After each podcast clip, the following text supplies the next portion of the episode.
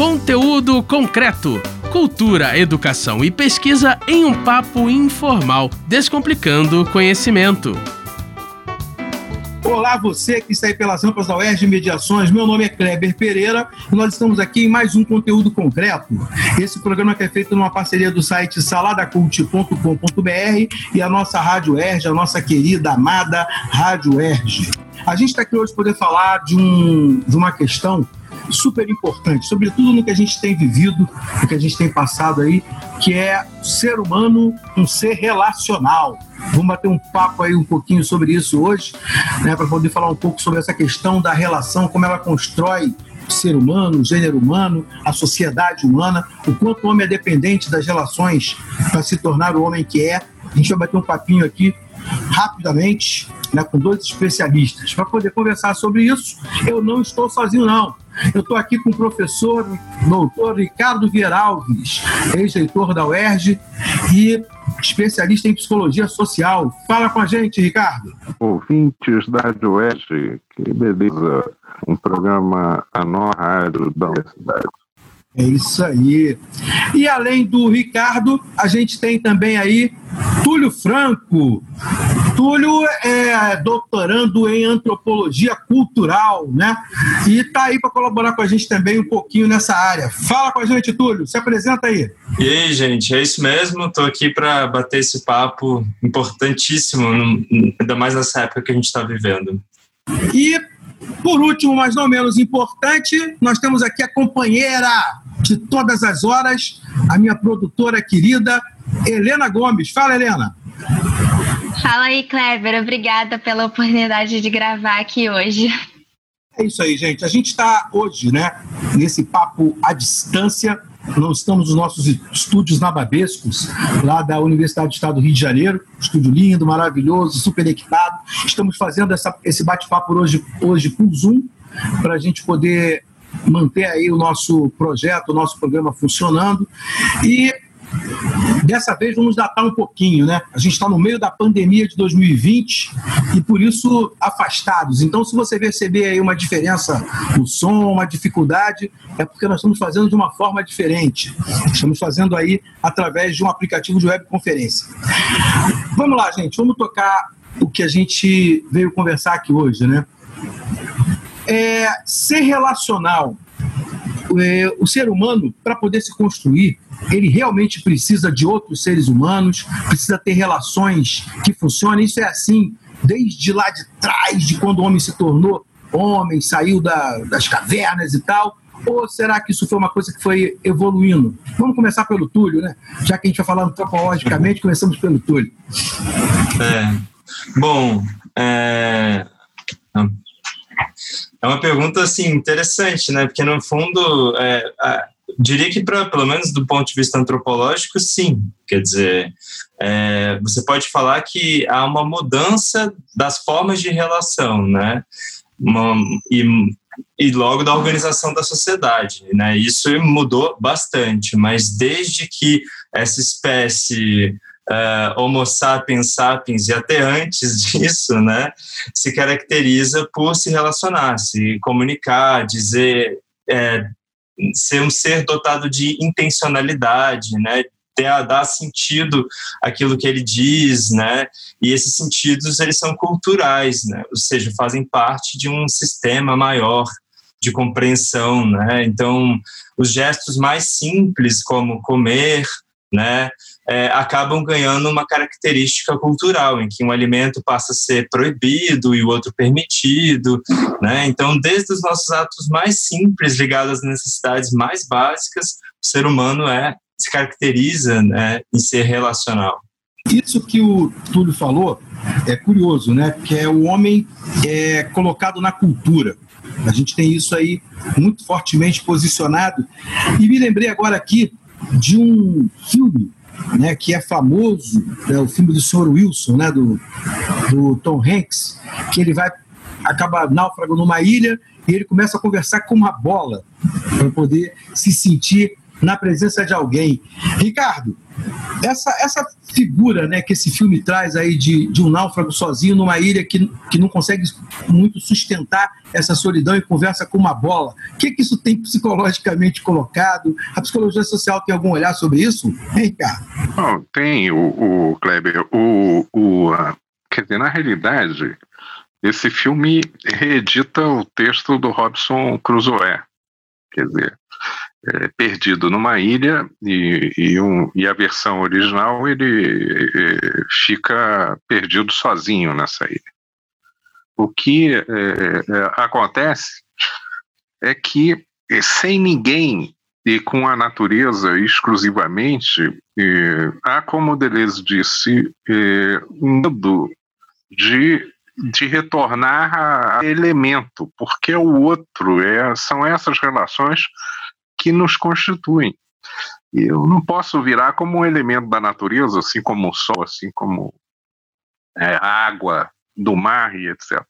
Falar com a bola, ter regramento, ele tinha horários, tem nesse filme, era uma maneira de trazer o social humano é, é esse constituído pela relação com o outro, isso todos os textos psicológicos se estabelecem dessa maneira, para evitar que a gente se dissolva em elemento. O elemento é psicose para a psicologia.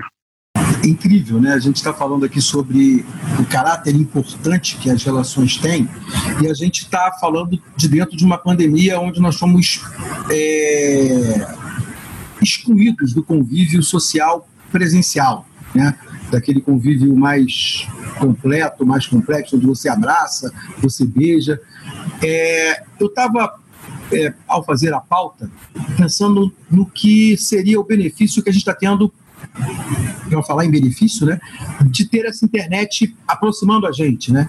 A gente fazer esse tipo de contato que a gente está tendo agora e romper algumas barreiras que seriam mais difíceis, né? Marcar um horário, tentar encontrar um determinado lugar, né? O ser humano durante essa caminhada aí antropológica do homem, ele seguiu muito pela facilidade de comunicação, enquanto a comunicação vai avançando, as relações humanas vão melhorando? Como é que é isso?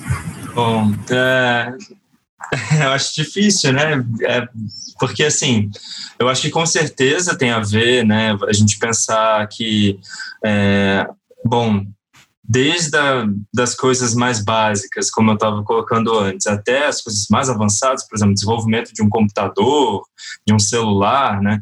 Tudo isso, todas essas tecnologias dependem de seres humanos se comunicando entre si, é, construindo um projeto em comum, etc. e tal.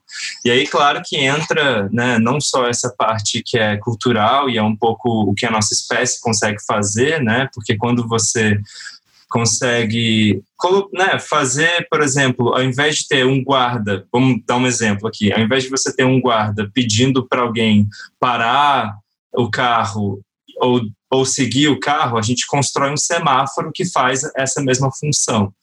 Né? Então, a tecnologia tem um pouco essa capacidade de é, otimizar, né? e isso é utilizado pelo capital, né? Então, assim, ao mesmo tempo a gente tem essa facilidade, né, de, de se comunicar e tal, mas ao mesmo tempo a gente trabalha para essas empresas, né?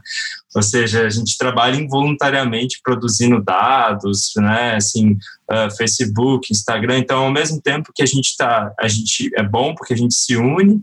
E eu acho que essa pandemia tem um pouco um impacto nesses processos de comunicação, porque as empresas, algumas empresas estão vendo que é, é dispensável o trabalho sem ser o trabalho presencial, então mudando, reconfigurando as suas formas produtivas. Só que a gente sabe também que isso coloca as pessoas num esquema de trabalho quase 24 horas por dia, né? Porque elas acordam no seu trabalho, vamos colocar assim, a partir do momento que trabalham de casa, né? Então, eu acho que é isso. Tem vantagens e desvantagens nesse processo todo e só o tempo dirá um pouco essas consequências, né? E a gente está vivendo uma época em que a gente fala muito sobre burnout, né? Aquela coisa de muito trabalho, a pessoa entra numa, numa crise. Esse excesso de estar disponível para o outro também causa um problema? Também, também teria essa, essa característica, Ricardo, psicologicamente? É, um coreano alemão, tá? Chamado Han, é, que trabalha, é um coreano de origem, de nacionalidade, mas que trabalha na Universidade Alemã. Ele tem discutido isso, essa disponibilidade, essa, essa publicidade demasiada que as redes sociais estabelecem. É, o que ele tem chamado de sociedade da transparência. O que, na realidade, ele aponta, numa visão pessimista, é, é, é um fim da alteridade, um fim da relação entre um, um, eu e um outro, uma tentativa de igualizar e de estabelecer esses padrões é, iguais a todos, o que como se fosse uma uma rede social de clones, de necessidades de todos repetirem ou se é, dizerem sobre si mesmos as mesmas coisas. Eu acho e, e toda a, a, literatura ocidental sempre apontou, de que eh, o segredo é fundamental para a relação humana. Quer dizer, não é. A gente não pode iluminar todo o outro e nem a si mesmo. É preciso preservar porões, porões que sejam eh, extremamente privados e que não necessitam de compartilhamento. Dizer, eh, eu acho que essa ideia atual de um mundo, entre aspas, confuso, porque todo mundo tem que ser exposto como se fosse uma obrigação de honestidade, por que, que eu vou dialogar com o outro? Eu já sei o outro. Não preciso mais me aproximar, me compreender. Há um lugar que tem que ser guardado e que não pode ser explícito. Principalmente alguns sentimentos que a gente tem, em que o Freud muito bem colocou-os no inconsciente. Não era bom que eles fossem conscientes e expostos à vida cotidiana e às relações entre as pessoas. Helena é a pessoa desse tempo, né, Helena? Você vive essa geração que o professor Ricardo acabou de falar, tem um pouco com o que o Túlio falou. Como é que é para você essa questão mesmo da, da falta de privacidade? Como é que você trabalha isso na sua geração? Como é que é essa questão da relação para você na construção do que você é? A relação familiar é importante e aí você preserva o núcleo familiar e, e, e, maneira com o pessoal do lado de fora não fala muito. Como é que é para você? É, na verdade, de... na verdade, eu sou dessa geração desse tempo, como você disse, mas eu sempre é, quis me preservar nas redes sociais, por exemplo, né? É, eu não sou a pessoa que fica postando várias coisas sempre do que eu estou fazendo, é, é, o que uma viagem que eu fiz, eu prefiro mais ficar reservada, guardar as coisas para o meu ciclo de amizades mais próximo, para minha família. Eu não gosto muito dessa exposição, não. Mas também, por outro lado, eu adoro ficar vendo a vida dos outros na internet. É, bem stalker, né? Como uma jornalista deve ser. Mas eu prefiro preservar, mas eu prefiro me preservar, assim, eu acho que é, que é melhor para mim. Aí, Túlio, Túlio, essa é que vai atrás dos porões, Túlio, tá vendo? É. Guardar coisas do porões. Helena é o, é o perigo das pessoas que ela, repórter, vai lá atrás das coisas nos porões. Exatamente. Não, e é curioso, né? A gente, o ser humano, é, diante disso que o Ricardo estava colocando, que eu acho que é extremamente importante, né? A gente vive nessa era em que todo mundo tem uma pequena necessidade, e se você não para para pensar como você vai se relacionar com isso, você acaba se expondo demais, né, Túlio? É, sim. É, eu acho que. E a gente tem. Porque, assim, quer dizer, a, a, internet ela é, um, é, é uma plataforma, são plat, várias plataformas, quer dizer, que a gente que as pessoas utilizam e tal, plataformas diferentes, mas quem dá intencionalidade àquela plataforma, né, essa tecnologia é o, o usuário dela, né? Então, é, bom, se antes já acontecia uma série de coisas no mundo offline, eles vão as, algumas dessas coisas vão se transportar para o mundo online, né? Então você tem uma série de problemas, de questões assim dessa, a respeito dessa exposição da intimidade alheia, né? For, novas formas, inclusive, de é, violação mesmo da privacidade, especialmente no caso das mulheres, né? Então você tem uma série de exposições de relacionamento íntimo. Uh, não autorizado para a internet, publicado. Então, assim, é, é isso, assim, eu acho que enquanto a gente não, é, eu acho que não dominar um certo modo de usar a internet, a gente vai acabar sendo engolido, né, por essas plataformas, assim. A gente está falando de relação, né? vamos passar aí agora para os tópicos para a gente poder ir caminhando para o final também. A questão de saúde, né, que essa relação com o outro traz. A gente vê pessoas que substituem, por exemplo, a relação que ela teria com o ser humano com o animal. Né? Isso na sociedade aí para vocês dois, né? Isso na sociedade sempre foi comum o ser humano substituir a relação social, porque a gente falou aqui, o Ricardo trouxe muito bem a questão de Robson Crusoe nessa releitura que a gente falou aí do náufrago, né? Que substitui por uma bola. Mas é muito comum o ser humano, por uma necessidade, seja lá ela qual for, fazer essa relação de troca com o animal. Isso antropologicamente, psicologicamente, tem alguma relação, Ricardo e tudo? Aí quem quiser falar primeiro. Bom, então eu vou falar um pouquinho sobre isso. É, eu acho que sim, sempre, assim, você observa que várias, em várias culturas diferentes, pelo menos, você tem é, relações com não humanos, né? E seja animal ou planta, qualquer coisa assim. A nossa sociedade ocidental que foi um pouco é, separando mais, né, o humano das suas do não humano, né? Então é, e aí eu acho que hoje em dia é bem estranho às vezes, né? Essa ideia, isso de você, como você colocou, de substituir, né? Porque aí, para. Porque, veja, em algumas sociedades não existiria essa ideia de substituição, porque simplesmente o humano é visto é, em relação com os não humanos, né? Então, e, e, esses não humanos têm dimensões, podem ser meu amigo, meu inimigo, podem ser sagrados ou não. Nossa sociedade é um pouco. A gente distanciou mundo, esses, muito esses dois universos, né? Do humano e do não humano, né?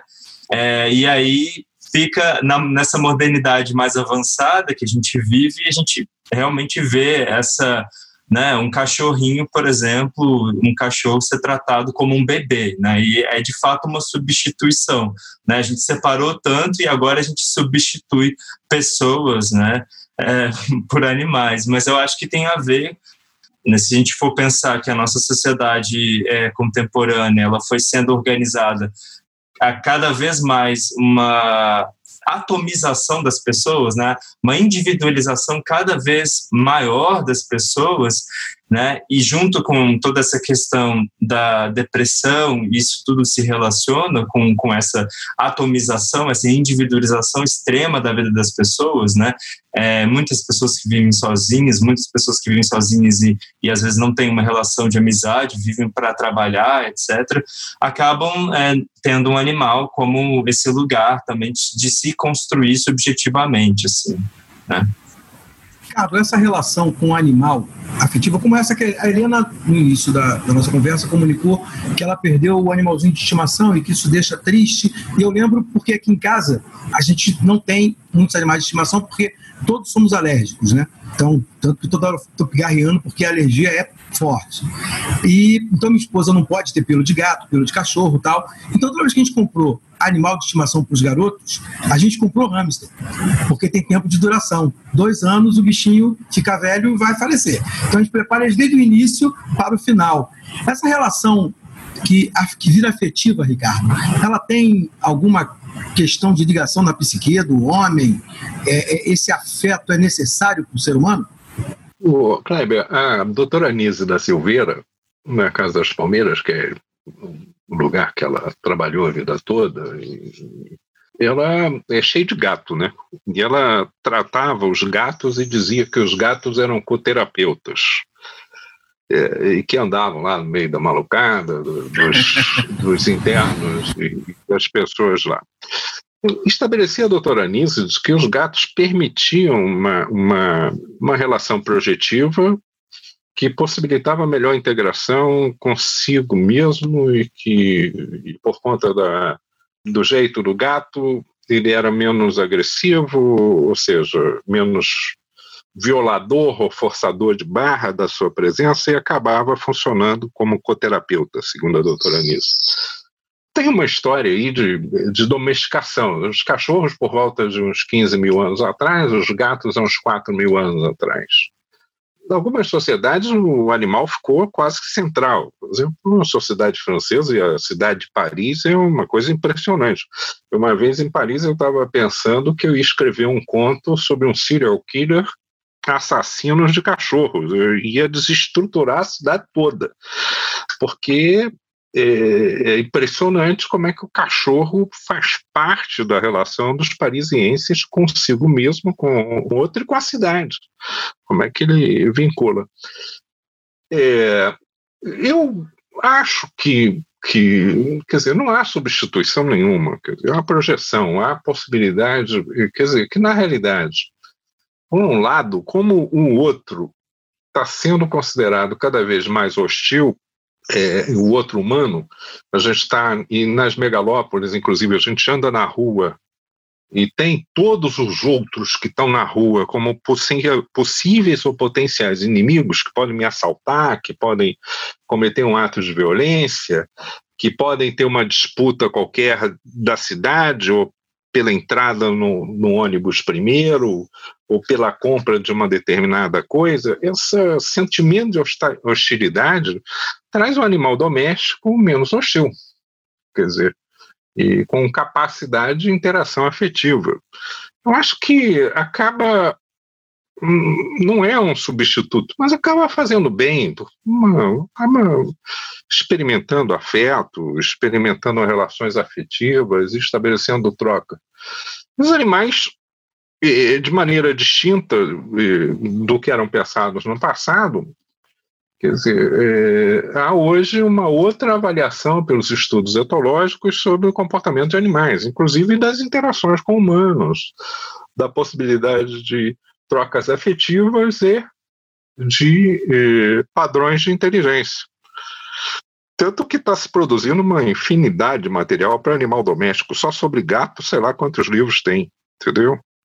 É uma coisa sobre o comportamento de gato, como é que se relaciona, como é que se interpreta o que o gato está fazendo, se ele está piscando, se ele está não sei mais o quê.